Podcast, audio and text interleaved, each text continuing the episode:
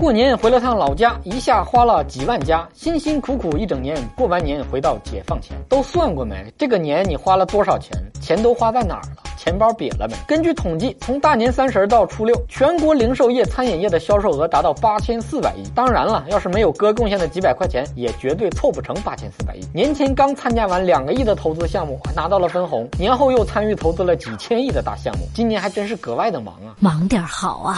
现在中国人真的是有钱了，全国十四亿人花了八千四百亿，平均下来每人花了六百亿呀！你们把数学老师的棺材板给我按住了，我还没说完呢，别让他诈尸。谁说我数学不好？我压根儿就没算错。谁回家烧纸还不烧个几亿冥币啊？带女朋友回家的还比单身狗多贡献了好几亿呢。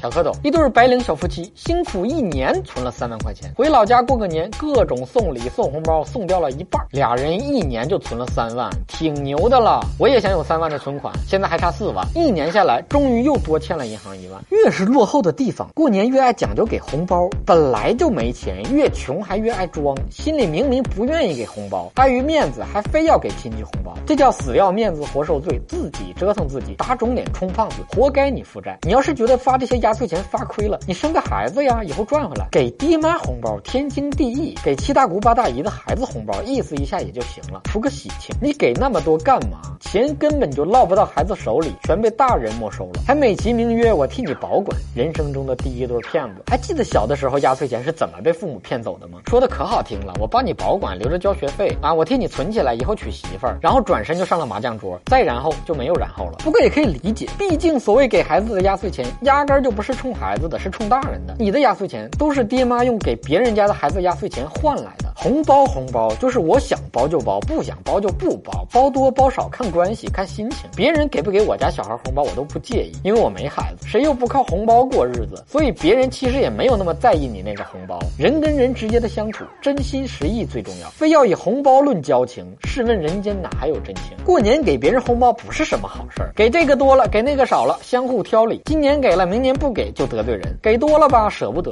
给少了吧怕丢人，干脆不给就对了。另外也别过年发出去点钱就哭穷，都是礼尚往来，你怎么不说说有没有回头钱呢？今天你发出去的钱，都是你小的时候从亲戚那收到的红包债，该还压岁钱了。请你拿了我的